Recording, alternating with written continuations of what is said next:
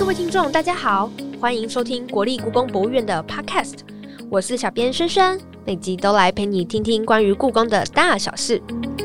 今天要来跟大家聊聊国宝相关的事。因为大家想到故宫，就会想要来看翠玉白菜啊，然后肉形石这些国宝。那大家为什么会说它是国宝嘛？今天邀请到的是故宫器物处吴小云副研究员兼科长，以及曾经担任故宫第一届青少年文化大使，现在就读师范大学一年级的黎俊甫同学。俊甫有帮大家收集了一些问题，要来问问科长。那我们来欢迎科长还有俊甫。大家好，我是故宫器物处的吴小云科长。科长好，我是李俊甫。我想请问一下哈，就是很多人到故宫来，就是想看翠玉白菜跟肉形石。那为什么翠玉白菜跟肉形石这么有名呢？那他们算是国宝吗？比如说，我们以前大家接受到的故宫文物，好像说告诉你一些很。古老的一些呃人物的一些名字啊，或者是说一些非常咬文嚼字的一些呃文物的品名，对你来说可能会觉得非常的遥远，或者是说对小朋友来说，他可能接受度不是非常的高。可是呢，我们的呃有一部分的关于器物类的一个宣传呢，就是非常喜欢主打两件东西，一件东西就是翠玉白菜。那我们看到这个翠玉白菜的时候呢，俊福，你会有什么样的第一印象？就是好像他在餐桌上可以看到它，然后它很生活化。对，它的生活化就是它让人非常喜爱的一个原因哦。因为我们好像觉得很多什么中国艺术是不是门槛很高啊，或者是说距离我们非常遥远？可是翠玉白菜这件东西。它本来的样子，每个人都看过，所以它的写实性非常非常的高。所以你一看到它的时候，你就觉得说：“哇，这个我认得。”所以你就会觉得说，它对你来说是非常亲近的，然后也是非常非常可以理解的。所以这就是翠玉白菜为什么那么有亲切感、有亲民性的一个原因。那在另外一个呢，就是说。比如说，我们先看到这个雕刻，它非常非常的写实，让你觉得哇，好生动哦。那另外一个呢，它的材料呢是颗一个非常大颗的翡翠来制作的，所以呢，你知道它是翡翠的时候，你会有什么感觉？就是它很温润，然后有一股高贵的感觉。对，就是哇，它一定很贵吧？翡翠就是很贵的哦。有没有一种突然让你产生一个？哎，你平常在家里常常看到的东西，但在放在博物馆的这颗翠玉白菜，给你一种贵气逼人的感觉哦。那这就是翠玉白菜，它非常能够让大家有感受性的一个原因。所以呢，相对的另外一件呢，我们一样有名的，就大家非常关注的肉形石，它也是因为写实性非常高，逼真感非常的强烈，所以呢，让大家非常非常的喜爱。比如说呢，我们看到肉形石上面有一层好像黄黄焦焦的，有没有觉得制作这个肉形石的这个工匠，他本身是不是在家里也是一个非常棒的厨师，所以他才能够去掌握到，就是比如说一块可能东坡肉，它卤起来就是卤汁最丰沛，然后那个肉在上面 Q Q 弹弹软软的那种感觉。既然翠玉白菜跟肉形石这么多人观赏，但他们又不是国宝。那国宝的定义是什么呢？现在呢，我们国家的法律规定是把文物分成三种，一种是国宝，一种是重要古物，那另外一种是一般古物。那如果说我们依据的这个分级方式呢，是《古物分级指定及废止审查办法》的规定，我们可以看到上面有非常非常明确的一个定义哦。所谓的一般古物呢，其实主要是可能局限在地方上的重要性。那重要古物呢，就是说它可能有重要的特色啊，或者是说跟重要的人物或重大历史事件有连结，或者是说它数量比较稀少，完整性的这个保存意义比较高。那国宝的这个定义呢，就非常非常的严格，它要代表呃某一种特殊的文化，或者是说一种特别的。类型的一个典型，具有典范的一个意义，或者是说要跟非常非常有名的历史人物、历史上的重大事件有关系，能够反映政治啊、经济社会、人文艺术这个时代变迁上面的特色的一个代表性。但是最最最最重要的就是说，国宝它必须是独一无二，并且完全没有替代的可能。那翠玉白菜它是因为被仿制的几率很高，才会不属于国宝吗？其实翠玉白菜它也是一颗非常独一无二的白菜哦。比如说，我们可以大家如果有到故宫来欣赏翠玉白菜的时候呢，我们可以仔细看一下，它是一个独特的一个作品。比如说呢，我们看到翠玉白菜，我们会看到下面是什么白白的，对不对？然后上面是绿绿的，但是它是一个深绿色的一个翡翠色，让你给你一个这颗白菜非常非常新鲜的一个感觉。可是呢，下面这个白白的地方呢，你仔细看了以后呢，你会觉得说，哎，它好像是半透明、半透明的。然后呢，它带有一点浑浑的这样白色，然后有这个这个翡翠本身的一个材质的一个特色，它好像有一些斑块在里面，所以你看到的就好像是很新鲜菜市场的这个白菜刚从田里面拔起来，然后呢，这个茎非常的。结实哦，然后有非常多的水分在支撑它的一个感觉。那翠玉白菜这个非常独特，就是工匠他当时利用了他得到的这块呃翡翠料，它下面白上面绿，然后做的一个独特的一个设计。可是呢，翠玉白菜它本身并没有办法反映我们刚刚前面提到的与历史著名人物或是国家大事连接。然后呃，翡翠的雕刻呢，这一颗。可能我们不见得把它视为是最好的一件作品，所以翠玉白菜它可能在我们的分类里面就属于重要古物这个分级，而不会是到国宝。可是因为它非常受到世界的观众的喜爱，所以呢，翠玉白菜我们就是因为它太受欢迎了，所以我们就会比较喜欢，可能就说它是我们故宫的人气国宝。哎，那我也听说说翠玉白菜是。景妃的嫁妆吗？那我们现在就是每天大家到那个故宫的这个翠玉白菜前面的时候，我们都可以听到非常多的导游，甚至我们自己的介绍呢，也都会非常喜欢强调说，翠玉白菜是原来是放置在紫禁城的永和宫，然后永和宫呢是景妃的。宫殿在清末的时候是景妃的宫殿，所以呢，翠玉白菜就是属于景妃的东西。可是呢，景妃为什么会拥有这件东西呢？它就需要更多更多的这个解释，去帮助大家，好像可以进一步的去了解它的一个背景。我们故宫很多的前辈呢，都在很多的出版品已经告诉我们了，翠玉白菜，呃，是景妃的嫁妆的这一个说法呢，其实是在。大家呃，可能为了要更丰富它的一个论述方式，或者是更增加它的吸引力跟它的介绍性，所以呢，所根据一些资料就是定调出来的一个故事。但其实我们到现在并没有一个证据可以来证明说翠玉白菜就是景妃的嫁妆。那翠玉白菜上面我发现有两只小昆虫，它们分别是什么东西呀？哦，这一个题目也是非常多观众喜欢问的一个问题哦。那为了要解决这个问题呢，在二零零二年的时候呢，就是故宫有特别邀请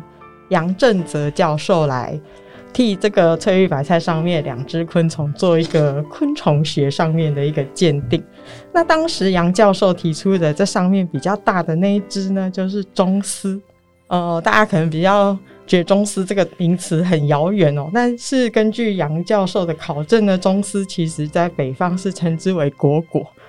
哦，所以是果果的时候，大家有没有觉得突然很亲切呢？因为我们都知道清代的，好像王公大臣啊，他们贵族喜欢的这个生活游戏就是养果果、斗果果，或者是说他们身上是不是常看连续剧里面都会说，他们都带了一个果果罐。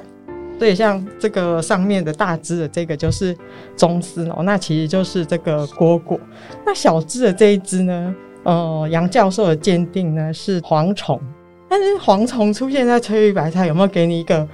很不应该的感觉？因为蝗虫好像感觉就是会把食物都吃掉，那它怎么会出现在白菜上面？对，这所以这就是一个非常呃吊诡的一个状况。比如说以前我们可能习惯关于翠玉白菜的一个解释方式，就会说上面有螽斯啊，有蝗虫啊，然后它们就是多子多孙的意思。我相信俊福一定有听过这样子的一个说法吧。但是呢，根据杨教授他的这个研究呢，他就有特别提出来，他说宗师呢具有多子多孙的象征意义，是中国古籍上面有赋予它这样子的。但他实际根据宗师的这个产卵的一个数量呢，他就认为说此说实际有需要改正的一个必要。那但是蝗虫呢出现在这上面，就是让我们觉得非常非常的奇怪的一个感觉，因为。就以农立国的国家来说，蝗虫是危害非常大的一个虫害，所以如何防治蝗虫，它其实是呃农业国家非常非常需要注意的一个跟政治啊、经济上面非常密切相关的一个主题。所以翠玉白菜上面为什么会有蝗虫呢？这个就是可能跟呃当时的一些政治背景啊，或者是。政治环境，或者说是不是他对皇帝有一个什么样的提醒的作用，也很有可能。翠玉白菜的颜色是天然的吗？对，我们看到这个翠玉白菜，它的颜色呢是天然，完全是没有经过人工处理的，所以我们可以看到它上面叶子非常非常的绿，下面的。这个白菜的这个茎呢，非常的有力气，然后感觉它保水量非常的高，好像非常非常新鲜的感觉。然后呢，因为这个原材料本身它也有一些瑕疵，比如说我们可以注意看一下翠玉白菜白色的部分，你好像可以看到它有一块一块那白白的这个物质包含在它的里面哦。所以呢，工匠他非常的聪明哦，他就看到这一块翡翠上面有一。大块的这个可能有点浅褐色的一个瑕疵，所以呢，它非常巧妙的利用这块翡翠去做一个造型的设计，让这个瑕疵的这个部分是躲在这个白菜的背面，所以我们来故宫参观的时候，就几乎是不会看到这块翡翠的这个瑕疵面。那肉形石的颜色也是天然的吗？哇，如果要是一块原石可以长成这么自然的话，那就太厉害了。我们可以看一下哦，表皮哦，它的这个呈现出的是，你可以立刻一眼判断它就是有酱油卤过的，对不对？一个工匠要怎么样让这件作品能够传达出酱油卤过的感觉？然后呢，表皮的这个肥肉、这个胶质的这个 Q 弹感非常非常的逼真。要怎么样去完成它呢？我们可以看到哦，最上面的这一层薄薄的、油油亮亮的这一层呢的这个颜色呢，其实是是用褐色的染料下去染色完成的。然后这样子呢还是不够，要怎么样有猪肉的真实的感觉？它是不是需要很多毛细孔呢？所以呢，这个工匠花非常多的心思哦，在做这个。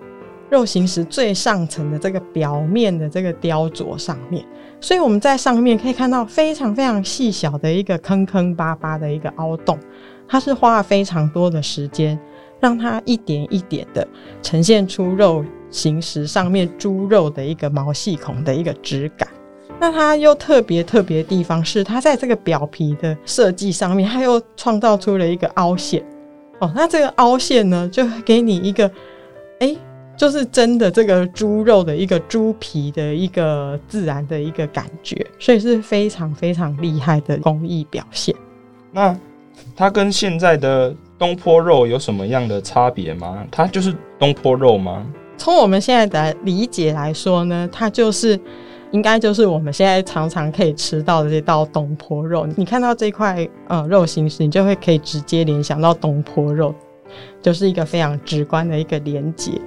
那这个东坡肉为什么会选择这样的主题呢？其实我们现在缺乏资料，我们其实也不知道。可是呢，我们都知道说，在明代的时候开始，这道东坡肉的料理呢开始出现在这个菜单上面。主要呢，可能是很多人认为说，明代的时候的这个苏东坡崇拜有关，因为苏东坡曾经写过了一首非常有名的诗词，叫做《猪肉颂》哦。所以呢，到明代的时候，可能是在东坡崇拜的一个背景之下呢，就发明了这个东坡肉这道料理。那这道料理呢，随着时间呢，就一直一直推演，然后传递到了这个现在。那我们也可以注意一下这件作品呢，除了这个肉形石本身是大家非常关注的一个焦点以外呢，它下面的这个金色的这个座子哦，也是非常有看头。那俊福，你看看他表达的是什么内容？是不是就像海浪一样的一个波涛的感觉？对啊，就是你有没有觉得很奇怪？为什么一个肉的下面的坐姿要用这样子波涛汹涌的方式来呈现呢？会不会让你觉得也是很奇怪的一个组合？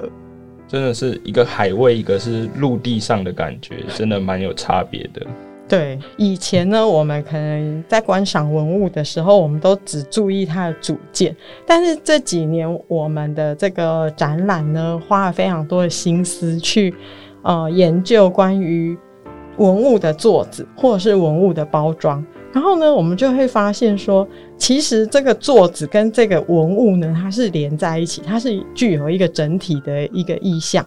比如说，我们在很多嗯跟小船这样子的主题有关的这文物的下面呢，通常呢，这个清代的宫廷都会替它配上波涛汹涌的。激流啊，或者是海水啊，或者是河水这样子的座子，那可能大家觉得最有名的呃文物呢，就是鳌鱼花叉。那鳌鱼花叉为什么非常受到重视呢？因为鳌鱼就是呃有一种鱼跃龙门啊这样子的一个意象，所以鳌鱼花叉下面呢都会配的一个。呃，波涛汹涌的一个底座。那在肉形石呢，它为什么会配上这个座子呢？以前我们有一位研究人员就曾经提到说，在呃中国传统的文饰观念里面呢，有一种叫做浮山受海，所以他觉得说，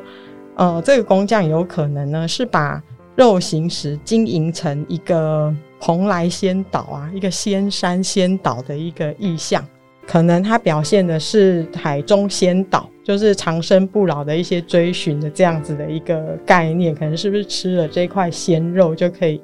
达到这个理想的一个世界？那如果说我们把它放在东坡崇拜的一个呃概念下面来看的话呢，我们可以在十五世纪丁玉川的《后赤壁赋图》中找到一个可能跟肉形石意象非常接近的一个。山壁的感觉，所以如果是在东坡崇拜的概念下面来看的话呢，它就很可能表达的是一个赤壁的一个景象，也说不定哦。看起来肉形石跟它的作是同一个作者在同一时期把它完成的，那翠玉白菜的作，它也是同一时期把它完成的吗？我们现在看到翠玉白菜都好像非常娇柔的，就是以斜卧的方式在这个架子上，这也是大家最习惯看到翠玉白菜形象哦，就是这样子的一个有点像是靠在贵妃椅的感觉，给你一种娇滴滴的，或者是说让你更容易跟我们认知的这个景妃的嫁妆这样子的说法的一个联想。可是呢，在清代的时候呢，翠玉白菜并不是躺在这个座子上。这个木头架子是现代制作的，在清代的时候呢，其实翠玉白菜是用种的方式种在一个珐琅盆的上面，所以呢，一个斜倚的一个样子跟一个直挺挺的样子，你会发现他们展现出来的一个精神气象是非常非常不一样的。哇，我们今天听了好多关于翠玉白菜跟肉形石的相关的小知识，真的很多以前都是没有注意过的。真的非常感谢科长跟感谢俊府一起来到我们 podcast，谢谢。下一集我们邀请到大家超爱的故宫精品小编要来到我们的 podcast 了，他要来分享他们新香的秘诀，所以大家千万不要错过喽。